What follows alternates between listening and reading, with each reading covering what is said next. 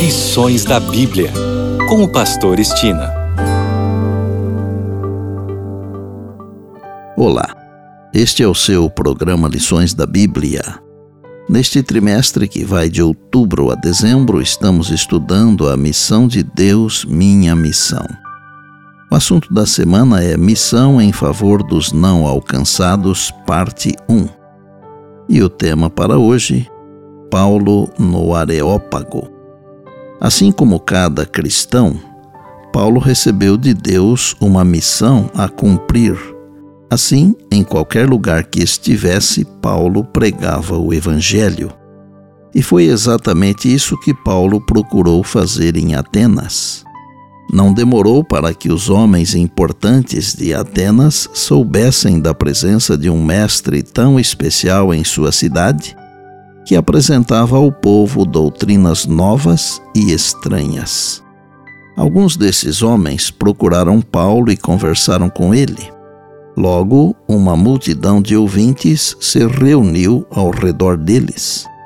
Como era o costume dos atenienses se reunirem na praça para ouvirem as novidades, Paulo foi chamado a dar explicações do que ele pretendia ensinar.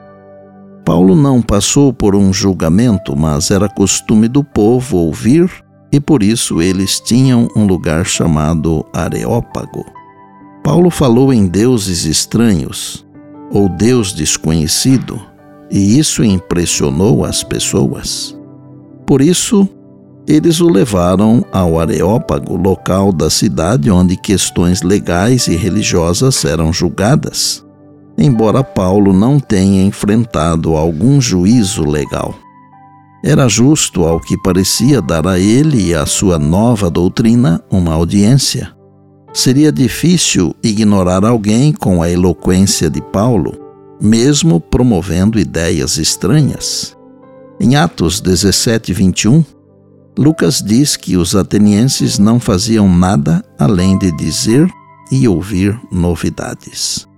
Lucas provavelmente estivesse mostrando que eles eram pensadores e debatedores experientes. Afinal, dos gregos vieram Sócrates, Platão e Aristóteles, filósofos cuja influência chegou até nossos dias. Durante séculos, Atenas foi vista como centro intelectual e filosófico. Embora alguns desses pensadores não fossem ateus, no sentido que consideramos o ateísmo no presente, muitas de suas ideias filosóficas eram radicalmente diferentes dos ensinamentos do cristianismo. É difícil, por exemplo, encontrar um lugar na filosofia dos epicuristas estoicos para algo como um Messias ressuscitado. Em Atenas, Paulo esperava que o Espírito Santo usasse seus conhecimentos e habilidades de oratória, que ele havia adquirido em sua educação aos pés de Gamaliel. Todavia, o Espírito Santo usou ainda mais a percepção e o conhecimento que Paulo tinha adquirido nas ruas de Atenas. É interessante notar que os mais sábios entre os seus ouvintes ficaram admirados ao analisar sua argumentação. Ele mostrou estar familiarizado com suas obras de arte, literatura e religião, diz o livro de Atos dos Apóstolos na página 237. E por bondade, lembre-se sempre das palavras de Jesus. Passará o céu e a terra, porém as minhas palavras não passarão. Eis que venho sem demora. E lembre-se que a voz é nossa, mas a palavra é de Deus. Bem, amanhã tem mais, se Deus assim nos permitir. E disse Jesus: Examinais as Escrituras, porque julgais ter nelas a vida eterna, e são elas mesmas que testificam de mim. João 5,39.